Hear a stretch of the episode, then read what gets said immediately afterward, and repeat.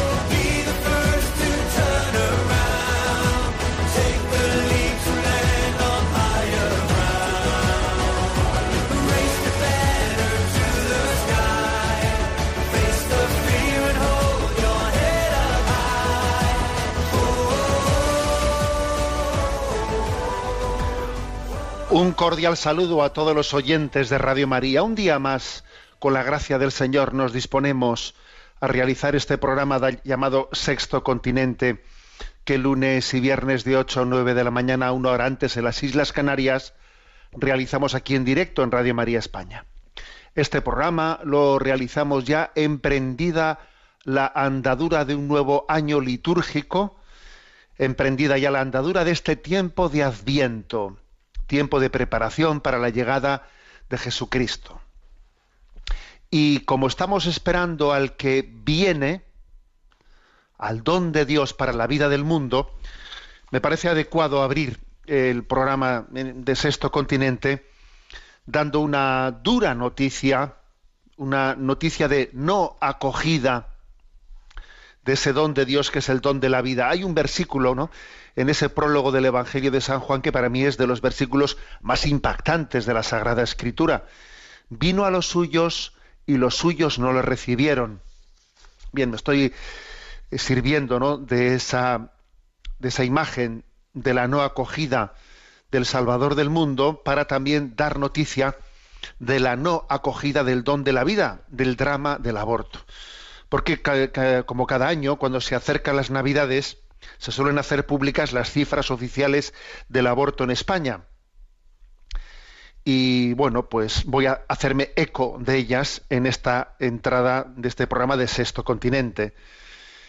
Bueno, primero, mm, que son unos datos que la fiabilidad de estos datos pues habría que ponerla en cuestión, ¿no? Por el hecho de que bueno, son las propias clínicas abortistas las que dan estos datos en un sector en el que no existen las inspecciones, ¿no? Y en las que, claro, la tentación de, de disminuir el número de abortos para así facturar en negro y ganar más dinero, pues hombre, esa, esa tentación puede ser muy grande, ¿no? Y cuando alguien vive de mm, vive eh, hace su de, su forma de lucro pues el acabar con las vidas el desmembrar y acabar con las vidas humanas pues es de suponer que no será muy difícil que, que mienta y maquille los datos. Pero bueno hacemos referencia a los datos que han sido hechos públicos no en los que se habla de que el año pasado el año 2018 en España se contabilizaron 95.917 abortos 95.917 abortos. Cada uno de esos niños, cada uno de ellos, tiene su nombre escrito en la palma de Dios. Tu nombre está escrito en la palma de mi mano, ¿no? Dice una imagen de la Sagrada Escritura. Esa imagen a mí me impresiona, porque, claro, nosotros cuando eh, voy a escribir una cosa, que no se me olvide esto que tengo que hacer, que hemos hecho a veces, ¿no? Hoy en día recurrimos al móvil, pero para anotar ahí, pero hemos cogido el bolígrafo y hemos escrito en la palma de la mano una, pues es una palabra que me recuerde que tengo que llamar a este teléfono. Escribir algo en la palma de la mano era como el recurso ¿eh? máximo para que algo no se me olvide, ¿no? Por eso ese texto, ese versículo de la Sagrada Escritura, tu nombre está escrito en la palma de mi mano, es conmovedor, ¿no? Dios no se olvida de nosotros. Bueno, pues estos 95.917 niños que han sido abortados están escritos en la palma de la mano de Dios. Bueno, entonces este dato, que más o menos supone un cierto repunte, eh, no muy grande, pero un repunte con respecto al año pasado, nos recuerda, bueno, pues que en los últimos cinco años se ha estabilizado, si se puede hablar de, de, esa manera, ¿no? Pues en, en torno entre 94.000 y 96.000 los abortos anuales. Eh, estamos en un momento en el que la legislación actual está bajo la ley llamada la ley de Zapatero, aprobada en el año 2010, que es una ley que derogó la ley anterior, la ley que estuvo, digamos, bajo el gobierno de Felipe González. Aquella ley era una ley que hablaba eh, sobre casos concretos, ¿no? Y, en esta, y, esta es la, y esta es una ley de plazos. Aborto libre en las primeras 14 semanas. ¿eh? Y mientras que la ley anterior era una ley en la que había supuestos, era una ley de supuestos. Supuesto de violación, supuesto de malformación del feto, supuestos de peligro para la vida de la madre. Bien sabemos que que echa la ley, echa la trampa y que allí se abortaba también cuasi libremente. Bueno, pero en este caso concreto eh, no hay ni que mentir, porque en las 14 primeras semanas eh, sencillamente hay un aborto libre.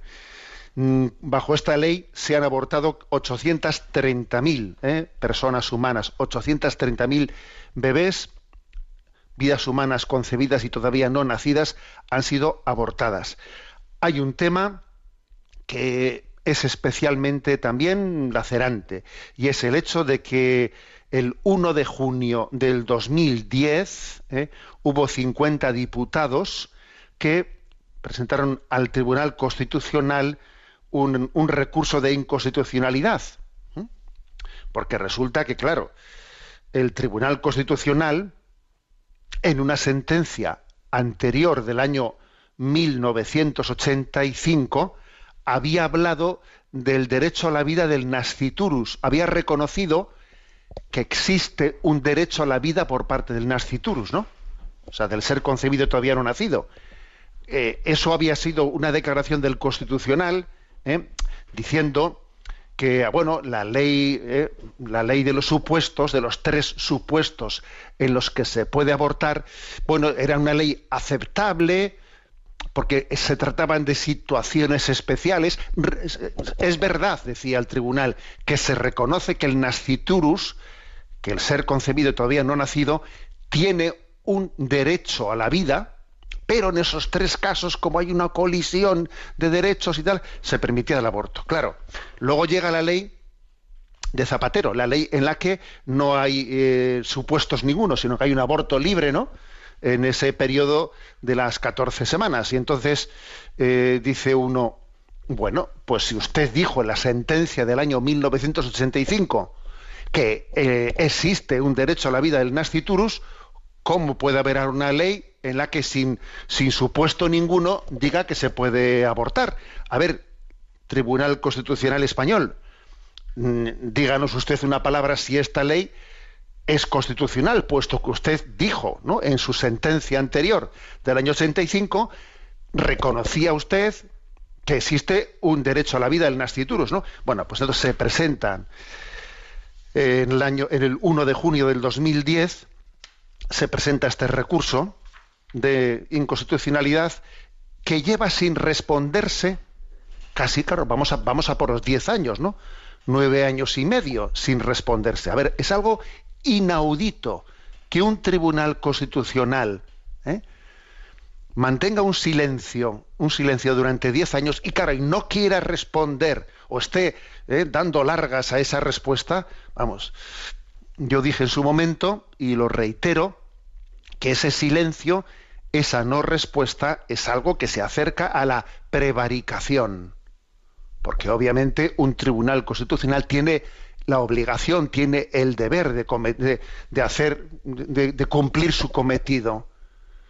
Y cuando una institución pública no comete, o sea, no cumple su cometido, obviamente estamos en, un caso de prevaricación. Se acerca a la prevaricación este silencio, ¿no? Entonces uno dice, ¿y cuánto tiempo piensan? piensan? tienen un problema. ¿Cuál es el problema? El problema está en que, claro, es que es, un absurdo el que ahora digan que esta ley es constitucional.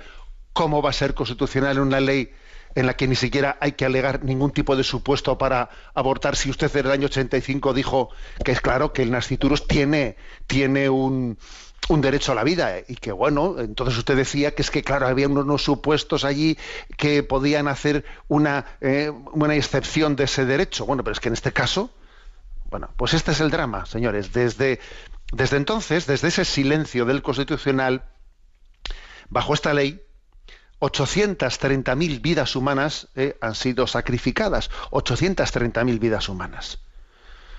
Y bueno, pues hay que decir que eh, esto no cuenta, aquí no se, no se contabiliza, pues cosas también dramáticas, como el hecho de que después de la liberalización de la píldora del día después, que está accesible en las farmacias españolas y que en el fondo tienen un efecto abortivo precoz, de la no anidación de, del embrión ya concebido, ¿eh? causando así su muerte, bueno, pues entonces obviamente eh, todos los abortos que son cometidos por otros, ¿no? Por otros conductos no, no están aquí, no están aquí contabilizados, ¿no? Pero hay una gran esperanza también, ¿no? Estamos en el Adviento. Vino a los suyos y los suyos no le recibieron. Pero continúa el texto. Pero a cuantos le recibieron, les dio el poder para ser hijos de Dios. Bueno, pues nosotros vamos a acoger en nuestro corazón también a las vidas que no han sido acogidas, ¿no? Por esta sociedad.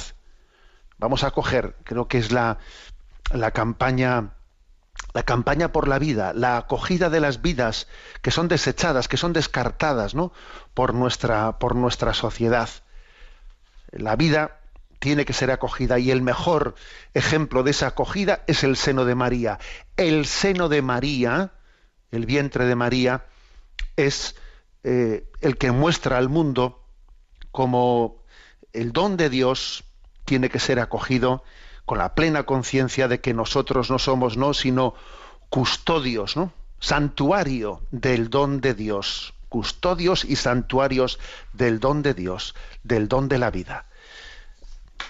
Este es el, gran, el gran anuncio y sencillamente nos, nos reafirmamos en el don de la vida. Maránata, ven Señor Jesús. Este programa de Sexto Continente que tiene, tiene la interacción con los que sois usuarios de redes sociales, lo hace en Twitter y en Instagram a través de la cuenta munilla, con los que sois usuarios de Facebook a través del muro que lleva mi nombre personal de José Ignacio Munilla, decir que hay una página web multimedia en ticonfío.org en la que tenéis ahí entrelazados pues tantos recursos.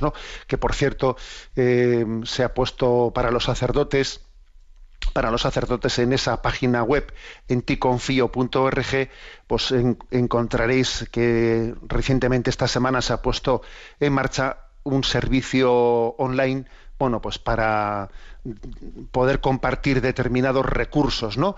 Interesantes para la predicación, ministerio y vida de los sacerdotes. Agradezco a tantas personas voluntarias que hacen posible, ¿no? Pues estos, estos recursos que se van colocando en la página enticonfío.org. Bueno, pues hasta aquí la entrada de este programa. Y vamos a hacer hoy también, como hicimos en el programa anterior, pues vamos a dedicarlo especialmente a la intervención de los oyentes. Sabéis que hay un, un correo electrónico que es sextocontinente arroba al que podéis hacer llegar vuestras, vuestras preguntas. ¿eh? Tenemos a Rocío en la emisora y le vamos a pedir que nos vaya eh, compartiendo las preguntas que hemos seleccionado. Buenos días. Muy buenos días, monseñor. Adelante. Celia de Valdepeñas planteaba lo siguiente. Escuché ayer lunes cómo nos transmitía una serie de claves para la evangelización que expuso Monseñor Barron ante la Conferencia Episcopal de Estados Unidos. En cierto momento nos refirió usted la propuesta de Barron de esforzarse por desviar el foco informativo de manera que a los jóvenes se les muestre la implicación social y solidaria de la Iglesia en vez de incidir tanto en temas de moral sexual, porque entre otras cosas la imagen que con ello llegaba de la Iglesia era la de las prohibiciones y las condenas, no la, la de Doña No. Es verdad que durante mucho tiempo hemos presentado la moral sexual cristiana como una lista de noes, pero en mi humilde opinión Creo que lo que hace falta no es evitar hablar de la moral sexual cristiana, sino presentarla como lo que es, como un gran sí a la otra persona que es posible por el gran y primer sí con mayúsculas que Dios nos ha dado al crearnos por amor, al fundar nuestra dignidad haciéndonos sus hijos, al dar su vida por nosotros. Los jóvenes no son tontos, a pesar de todas las falsedades que se les hace llegar, eh, se les pasa a todas las horas del día por todos los canales de comunicación, están viendo a diario lo que les pasa a sus amigos o lo que pasa en su casa, lo que está ocurriendo con ellos mismos, adicciones, dolor, padecimiento, eh, tanto padecido como causado, separación, desengaño, sufrimiento, todo ello como consecuencia de esta forma egocéntrica de vivir la sexualidad que les proponen los medios. En fin, perdón por la arenga, todo ha sido para preguntarle si no se queda muy raquítica la propuesta evangelizadora que no incluya la visión cristiana sobre algo tan esencial para llevar al mundo el amor de Dios como es la moral sexual. Que Dios le bendiga y le ilumine siempre. Bien, eh, la oyente Cecilia de Valdepeñas se refiere a que bueno en, el programa anterior del lunes anterior yo hice una referencia a algunas propuestas evangelizadoras que Monseñor Robert Barron había hecho en un contexto de un debate en la Conferencia Episcopal Estadounidense sobre evangelización, ¿no? Y, a ver, yo creo que totalmente de acuerdo con lo que dice Cecilia, pero es que creo que es lo mismo que dijo Monseñor Barron. ¿eh? Es decir, Monseñor Barron no dijo hay que hablar menos de moral sexual con los jóvenes y hay que, en vez de eso, ¿no? Hay que hablar mm, del tema de la moral social, del compromiso con los pobres, eh, de otros, otro tipo de cosas con la que los jóvenes suelen conectar más fácil o estar eh, o tener más sensibilidad, ¿no? Entonces, eh, hablemosles, menos del tema de la moral sexual y hablemos eh, más ¿no? del tema de la, de la, moral social, del compromiso con los pobres, porque en esto van a estar más de acuerdo con nosotros. No, no fue eso lo que planteó. ¿eh? Más bien lo que dijo es que es muy importante que un joven o alguien ¿no? que está aproximándose a conocer el, pues, la propuesta cristiana tenga una visión global del conjunto. Porque es verdad que los medios de comunicación eh, tienen una tendencia totalmente distorsionadora que es siempre hablar de determinados monotemas. A ver, si yo, por ejemplo, ahora mismo a mí me, me invitan en una televisión eh, generalista a tener una entrevista, ¿Qué temas creéis que son los que me van a plantear en plan polémico? ¿Qué temas? ¿Qué, ¿Cuáles suponéis? ¿Creéis que, por ejemplo, me van a plantear pues, el tema de eh, la opinión católica sobre el hambre del mundo? ¿Vosotros creéis que me van a preguntar por eso?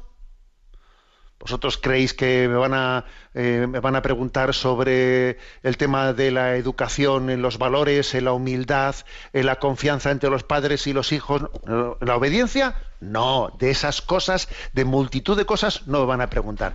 Me van a preguntar, pues eso, pues lo por lo de siempre, que si la, la, transexualidad, que si la homosexualidad, que si el aborto, que si esto, que si lo otro. A ver, van a estar siempre con esos temas.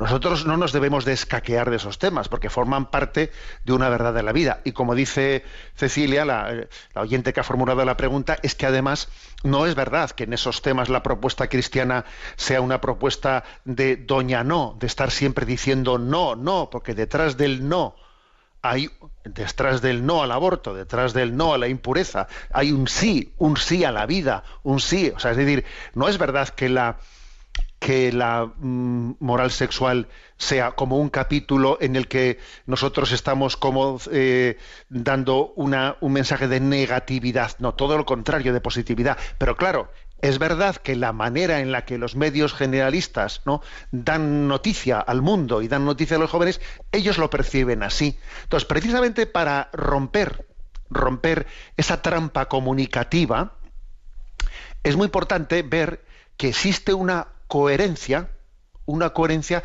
entre toda la cosmovisión cristiana.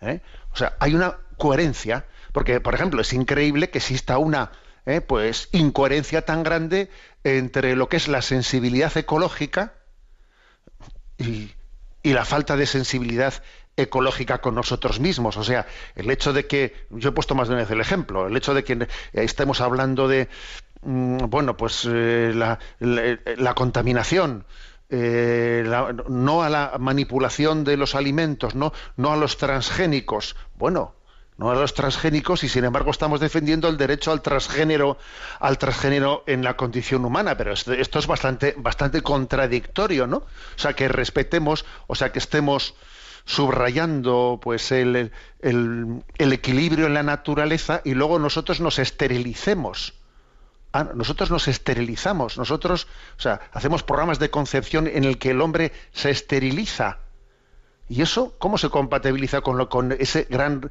respeto que queremos tener al reino animal? A ver, eh, yo entiendo eh, que lo que Monseñor Barron dijo es que para un joven es muy importante, para que eh, no se le engañe con una visión cercenada, que se vea la gran sinfonía de todos los valores. Hay una coherencia, una coherencia plena en la opción por los más pobres y desheredados de la tierra, Mm, por ejemplo, con la lucha contra el aborto en Occidente, es que, claro, es el mismo valor, porque en el fondo estamos luchando contra el descarte. Es una expresión del Papa Francisco, ¿no? Igualmente se descarta a alguien, ¿no? Cuando no, se le impiden hacer porque no me viene bien, ¿eh? Como se descarta a alguien, pues cuando en la economía se opta por, por determinadas decisiones macroeconómicas en las que eh, los va a haber pues determinadas corporaciones ¿no? que van a buscar una pues sencillamente pues unos beneficios eh, totalmente desmedidos a costa eh, a costa de la desgracia de los desheredados de la tierra las dos, los dos temas, aunque parezcan dos temas desconectados, que tendrá que ver el aborto con que determinadas decisiones macroeconómicas, a ver, están absolutamente conectados los valores, ¿no? En el fondo se está jugando, jugando el, el descarte. estamos jugando al descarte, al descarte de los débiles. Eso es lo que yo entiendo, ¿no? Que Monseñor Barron estuvo subrayando. O sea, liberemos, intentemos liberar a nuestros jóvenes mm, de esa cosmovisión cercenada que se les pretende hacer, ¿no? De lo que es el mensaje cristiano. Adelante con la siguiente pregunta. Miguel María de Móstoles plantea lo siguiente. Dice que en la oficina hemos tenido un debate interesante sobre cuál es la política más correcta en lo referente a si las drogas deben ser ilegales y por tanto perseguidas o si es mejor que sean legalizadas para poder supervisarlas y controlarlas por parte de las autoridades. Las opiniones estaban divididas. También tenemos un compañero que consume habitualmente cannabis que reivindica la libertad de que cada uno pueda hacer con su vida lo que quiera. ¿Hay algún posicionamiento al respecto desde la doctrina social de la Iglesia? Bueno, eh, no es que exista un documento, ¿no? Que explícitamente haya abordado esta cuestión. Pero obviamente desde los criterios de la doctrina social de la Iglesia cabe decir muchas cosas. Que por cierto, ¿eh? obviamente la doctrina social de la Iglesia que procura, que busca, ¿no? que tiene su objetivo en el bien común, obviamente conjuga, conjuga en gran medida también pues con los posicionamientos eh, científicos cuando estos son verdaderamente científicos, porque es que la verdad no, la verdad es una, la verdad no es una es la verdad científica y otra es la verdad religiosa y otra es la verdad ética. No, en la verdad ética y la verdad científica están llamadas a conjugarse, ¿no? Y a este respecto, en la revista The Lancet, que es una revista médica, pues de las más prestigiosas, ha publicado no hace mucho, este mismo año, ha publicado pues un, un informe sobre este tema muy interesante eh, sobre el tema de la legalización del cannabis, ¿no? Porque ya hay algunos países en los que está legalizado, ¿no? Uruguay desde el año 2013 y Canadá desde el año 2018, ¿no? Y también hay varios estados como el de Colorado eh, y Washington que lo tienen legalizado, con lo cual existe la posibilidad, ¿no? De hacer algunos estudios, ¿no? Estudios sobre qué ocurre cuando en algunos países se legaliza el consumo del cannabis. Eso, en el fondo, permite que así las autoridades puedan controlarlo mejor. O, o sea, eh, y esta revista de Lancet ha hecho un estudio, eh, un estudio comparativo muy interesante. Y bueno, aparte de que desde el punto de vista médico ellos insisten en que no es inocuo no es inocuo, ni mucho menos, ¿no?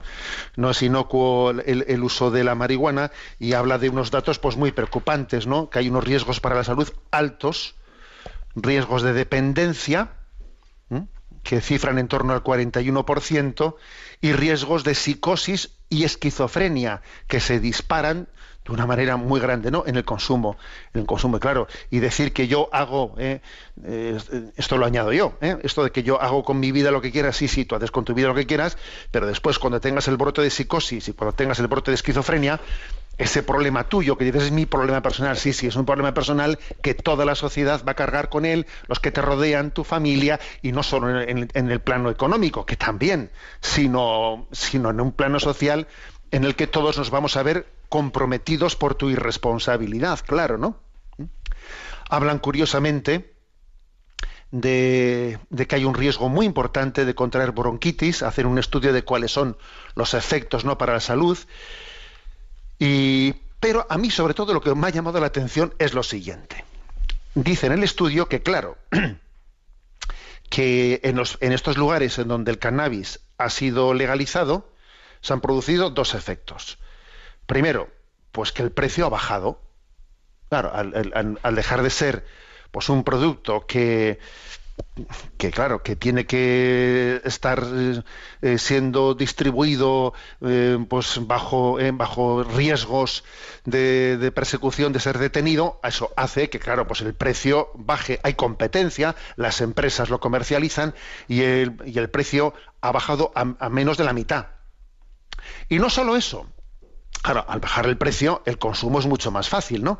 Y no solo eso, sino que además ha aumentado la pureza. Porque claro, cuando era ilegal, pues entonces se em, cortaba, como se dice, o se daba un tipo de droga de menor calidad. Ahora, al comercializarse, claro, al comercializarse, yo para, vendo mejor producto que tú, lo, tuyo es más puro. Entonces resulta, dice la revista médica de Lancet, que al ofrecerse una droga, o sea, un cannabis más puro, claro, eh, resulta que engancha mucho más, engancha mucho más.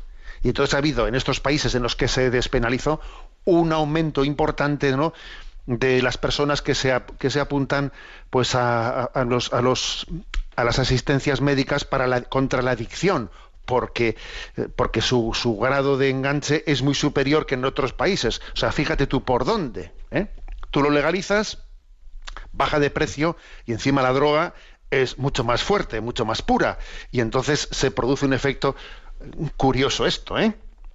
Y luego también, para rematar, eh, para rematar el estudio de esta revista de Lancet, dice que, eh, claro, cómo tratar este tema, hay un conflicto, un conflicto de difícil resolución entre dos intereses públicos eh, por parte de quienes intentan regular ¿no? este tipo de, de comercialización, que es, por una parte, algunos eh, dicen, hay que bajar al mínimo los impuestos del cannabis para reducir el mercado negro, porque si tú, claro, si tú le metes muchos impuestos al cannabis después de haberlo legalizado, ¿qué ocurre? Bien, tú, entonces viene el cannabis de mercado negro, el que no tiene impuestos.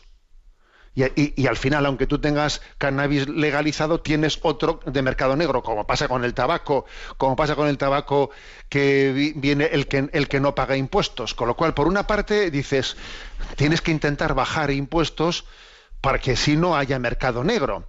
Y por otra parte está que, claro, que si impones em, el que el que pone impuestos elevados, ¿eh? pues resulta que al, imponer impuestos elevados, curiosamente, ¿no? Para, para eh, desincentivar el, el consumo frecuente, estás paradójicamente, estás paradójicamente haciendo tú también un gran negocio, ¿eh? un gran negocio de ello.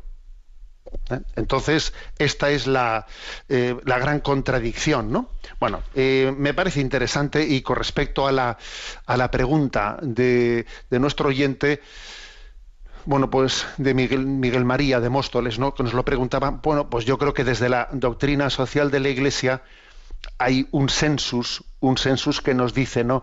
A ver, el mal tiene que ser perseguido. El mal tiene que ser perseguido, porque también las leyes generan conciencia.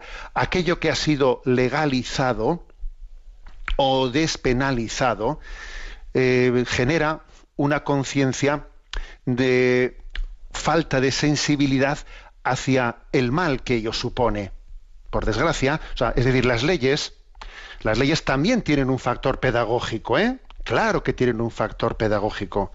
Despenalizar algo, con el paso del tiempo, conlleva también una percepción de ello como que es algo en lo que no existe un problema, eh, es algo mm, que es bueno, porque muchas personas, eh, hay una conciencia social que supone que las leyes están también tutelando el bien moral. Y si las leyes no tutelan el bien moral, pues entonces, claro, puede, están generando una distorsión muy grande.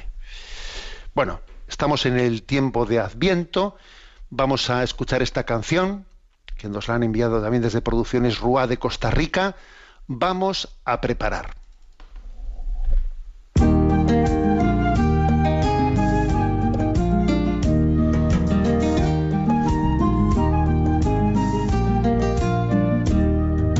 Vamos a preparar el camino del Señor. Vamos a construir la ciudad de nuestro Dios. Vendrá el Señor con la aurora, Él brillará en la mañana, pregonará la verdad. Vendrá el Señor con su fuerza, Él romperá las cadenas, Él nos dará la libertad. Él estará a nuestro lado, Él guiará nuestros pasos, Él nos dará la salvación. Nos limpiará del pecado, ya no seremos esclavos, Él nos dará la libertad. Vamos a preparar el camino del Señor, vamos a construir la ciudad de nuestro Dios. Vendrá el Señor con la aurora, Él brillará en la mañana, pregonará la verdad.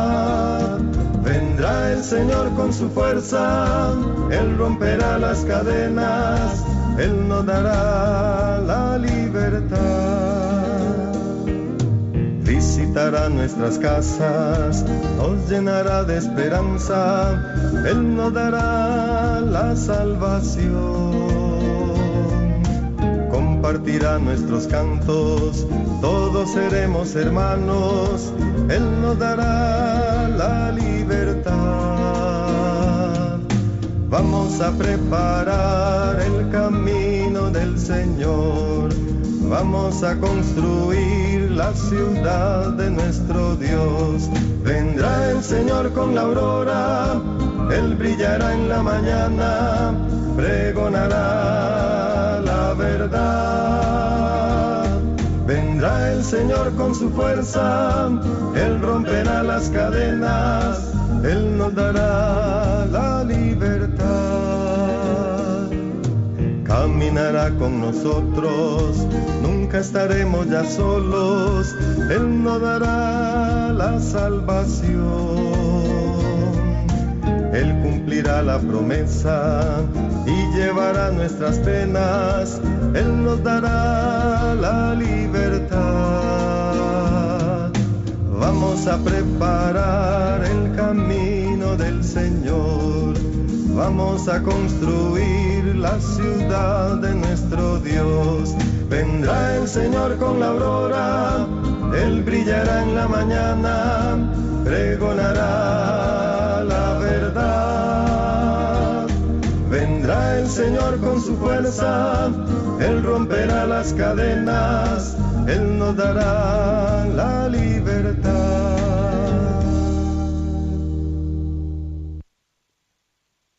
Él nos dará la libertad. Pedimos al Señor esa libertad en este tiempo de Adviento. Por cierto, que cuando envíe dentro de un rato este programa por redes sociales, por Instagram, por eh, Twitter, eh, por, por, por Facebook, lo acompañaré eh, de un tradicional ya dibujo que viene realizando los últimos años un sacerdote Pachi Boronchalo, que tiene su don, su don en el dibujo, y nos suele ofrecer todos los años, bueno, pues un, un hermoso parchís, o no sé cómo llamarlo, parchís o una especie de gincana que está ofrecida especialmente para los más pequeños, pero vamos, no solo para los más pequeños, ¿eh? sobre una propuesta para que cada día del día de Adviento tenga pues una pequeña ofrenda al Señor, ¿no? Vivir cada día, cada día del día de, de, este tiempo de Adviento como una preparación. Lo compartiré junto con, eh, con este programa como imagen adjunta para que nos podamos servir de ello. Bueno, continuamos en esta edición del programa atendiendo las preguntas de los oyentes. A Rocío le pedimos que siga presentándonos las elegidas. Adelante.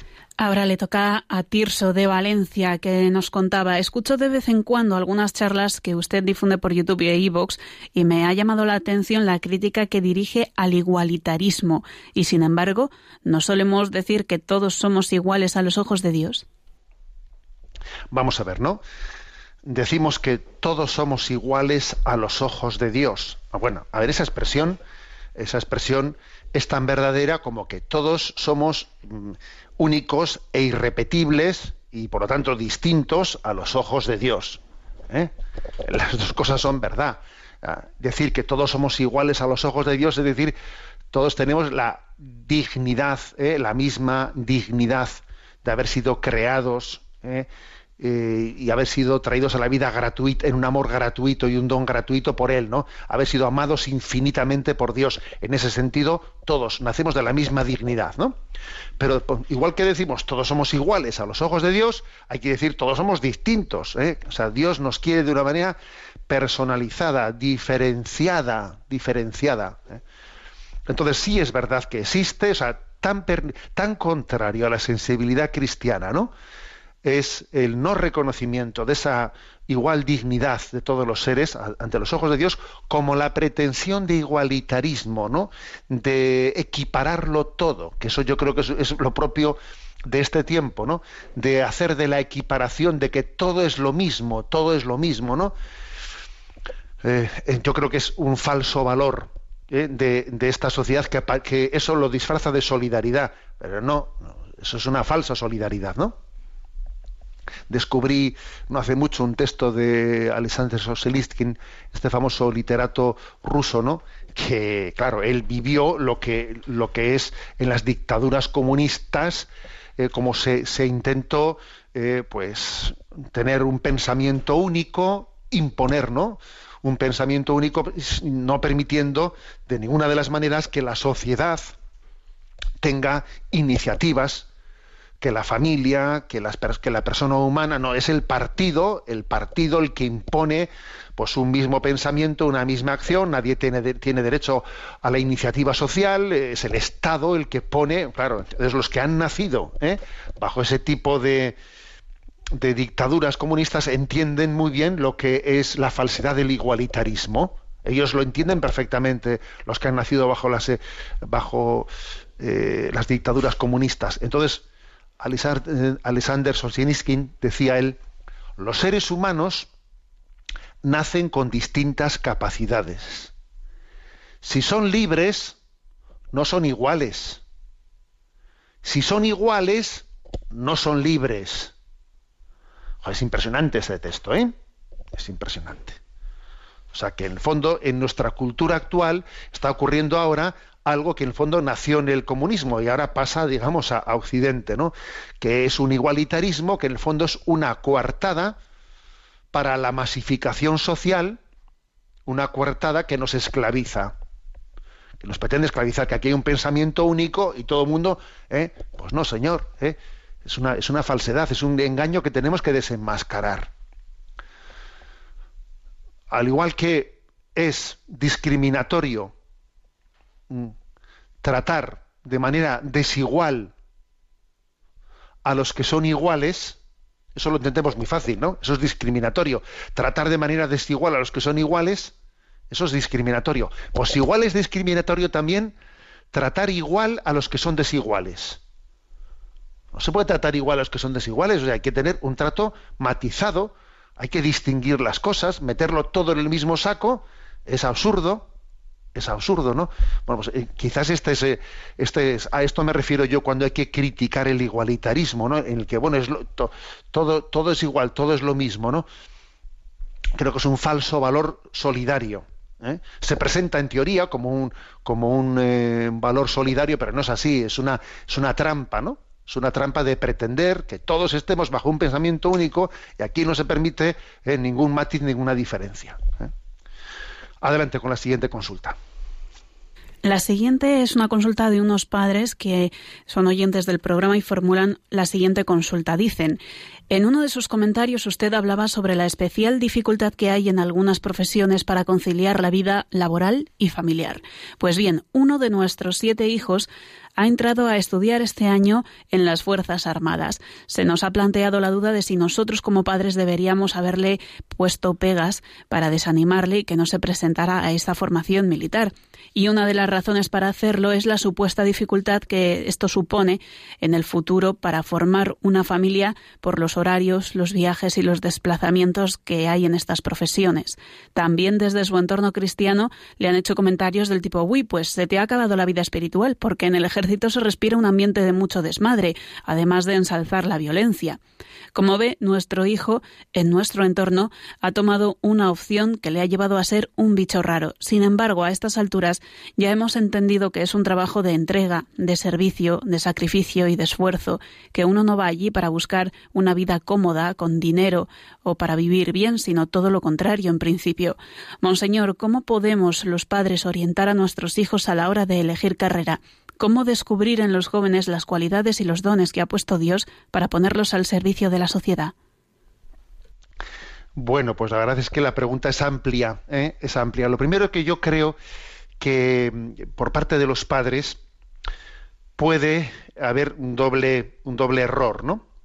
El error, mm, pues muy generalizado, del no mm, acompañamiento, de la no educación a los hijos, para descubrir los dones que Dios le ha dado, para discernir, ¿eh? para discernir. creo que un padre debe de, acompañar a su hijo en este sentido, diciendo, bueno, Dios te irá descubriendo, Dios te ha dado unos dones. Y detrás de esos dones uno va descubriendo una vocación. ¿eh?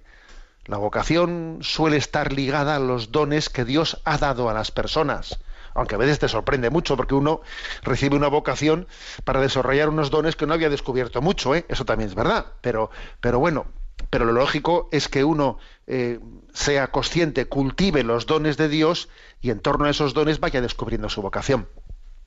Y es muy importante que sea educado en, eh, en decir, mira, la vocación está ligada al servicio del bien común, o sea, en todo amar y servir. Hemos nacido, o sea, es decir, la clave está en servir. Uno crece cuando sirve, cuando sirve a la sociedad, cuando sirve a los demás. Estos son los valores claves, ¿no? Para a veces digo que, creo que existe una no necesaria, una perdón, no suficiente eh, educación en estos conceptos de, introducir en la vocación. ¿eh?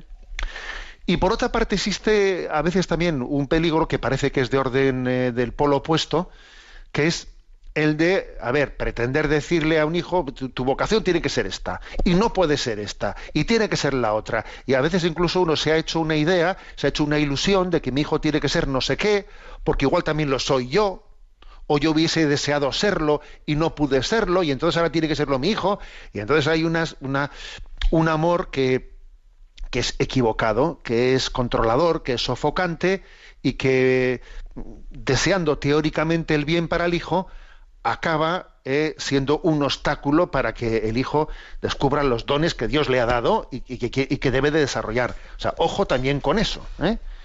Y ojo también a veces pues con, con, esas reacciones de los padres que me siento frustrado porque mi hijo, yo esperaba que, que, hiciese esta carrera y ha fracasado y entonces yo ya a mi hijo ya no le miro igual porque, ojo con eso, que todo eso tiene mucho de amor propio, amor propio. ¿Eh? Disfrazado, ¿eh? Disfrazado en que yo quería el bien para el hijo, pero es amor propio. Y para buscar el bien para, para nuestros hijos hay que desprenderse del amor propio. Amor propio cero, cero. Se dice por ahí, ¿no? Cuando uno ve que si las bebidas y tal dice sin alcohol o sin azúcares, cero azúcar. Pues aquí cero amor propio, porque como no tengamos cero amor propio, no queremos bien, no queremos bien. ¿eh? Entonces yo creo que estos son los parámetros claves, ¿eh? los parámetros claves eh, para, para, poder educar a los hijos, ¿no?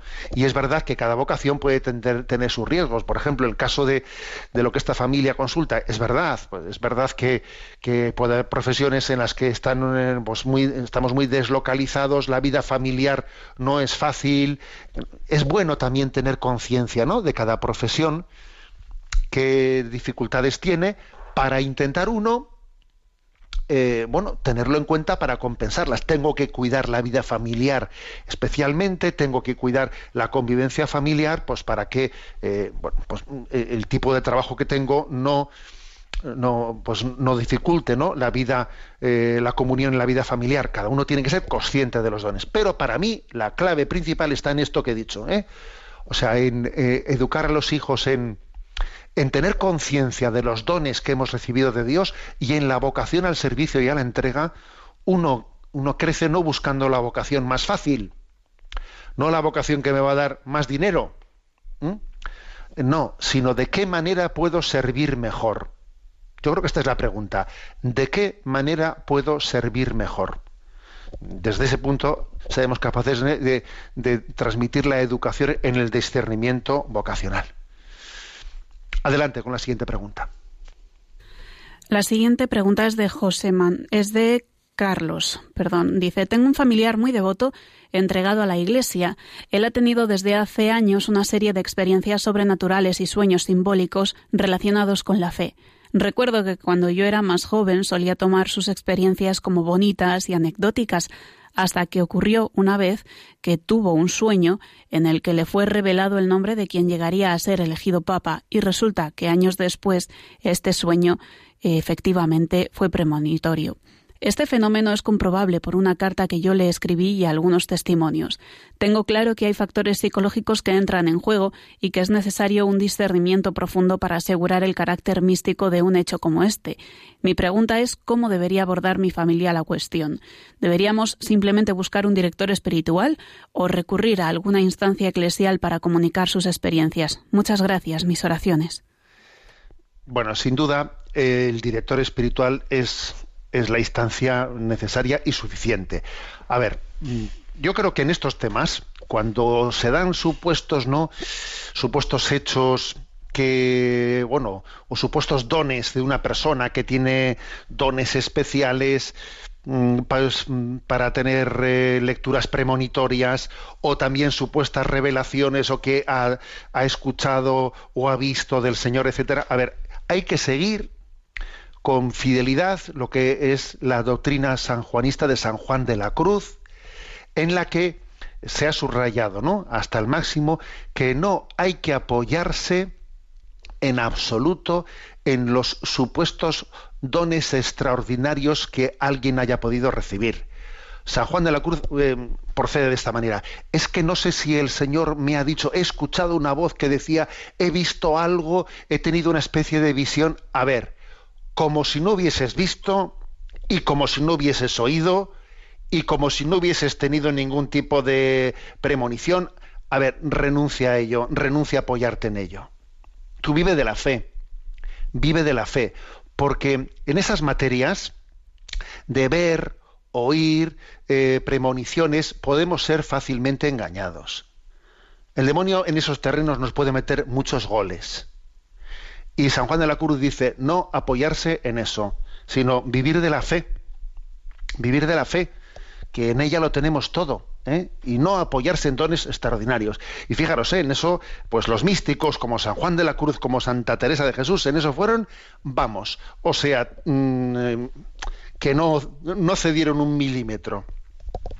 Entonces, para empezar, el hecho de que si alguien tiene premonitorio y ya ha empezado a contárselo a los demás, mal asunto. Que alguien esté contando cosas de esas, he visto y oído y tal, no, esas cosas deberían de haber quedado únicamente entre tú y el director espiritual y el director espiritual haberle insistido en esto que he dicho yo, en esta doctrina sanjuanista de no apoyarse no en, eh, supuestos dones extraordinarios que son muy, digamos, eh, resbaladizos, no apoyarse en ellos, sino vivir en la humildad de la fe, en la humildad de la fe que es la que nos asegura, ¿no? Ir por el, por el buen camino. Bueno, tenemos eh, el tiempo cercano y vamos a tener nuestro rincón del, del DOCAT. Nos toca el punto 166, que dice, ¿es siempre bueno el bienestar? Y responde, Poder vivir sin preocupaciones materiales es un gran privilegio por el que hay que dar gracias a Dios. Quien lo disfrute puede ayudar a los que no hayan tenido tanta suerte en la vida, sea por la razón que sea. Pero la riqueza puede conducir también a una tristeza espiritual, a la arrogancia y a la presunción. De manera diferente al pobre, el rico se ve frecuentemente tentado a atribuir sus gratas condiciones de vida al trabajo propio. Cuando la posesión se convierte en codicia, aparece muchas veces la dureza del corazón. Al rico que solo se fija en lo material le dice Jesús, necio, esta noche te van a reclamar el alma. ¿Mm? Bueno, hasta aquí llega el punto, ¿no? La pregunta era, recordad, ¿es siempre bueno el bienestar? Y entonces, claro, pues aquí la respuesta es, pues no.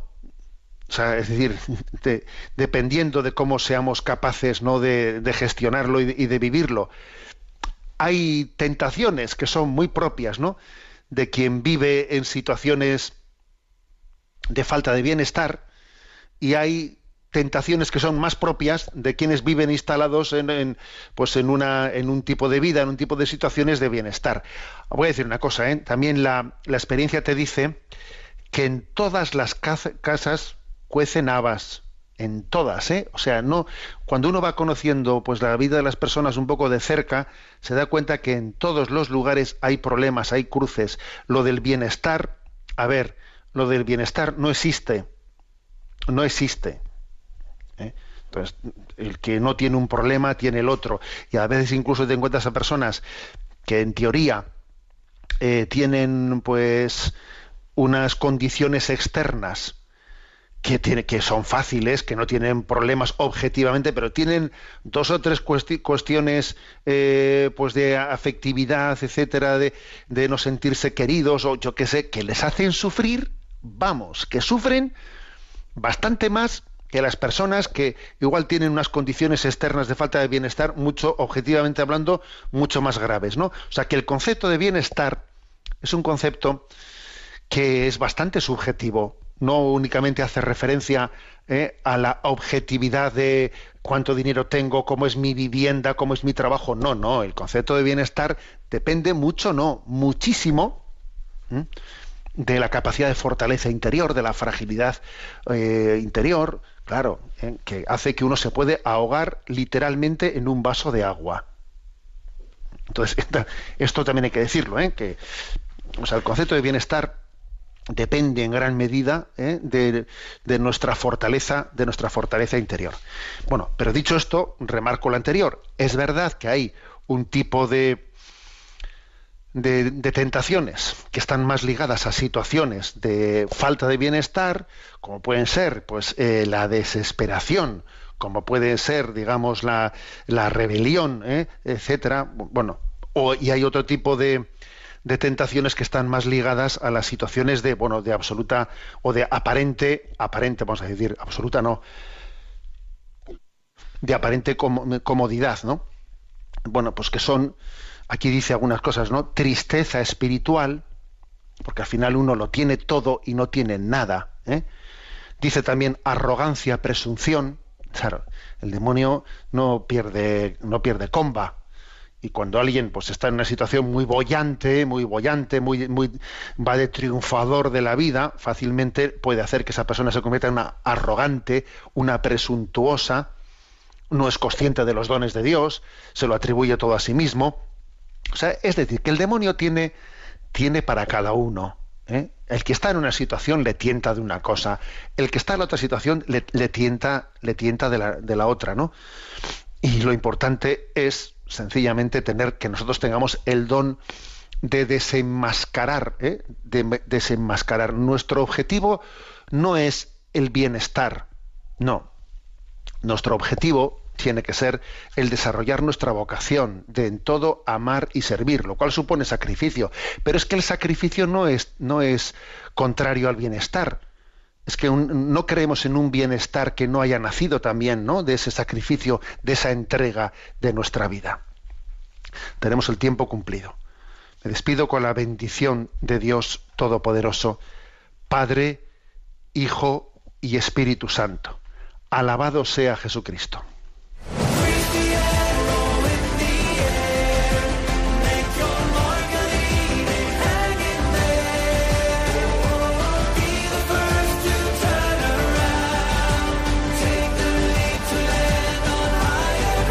Y así finaliza en Radio María, Sexto Continente, un programa dirigido por el obispo de San Sebastián, Monseñor José Ignacio Monilla.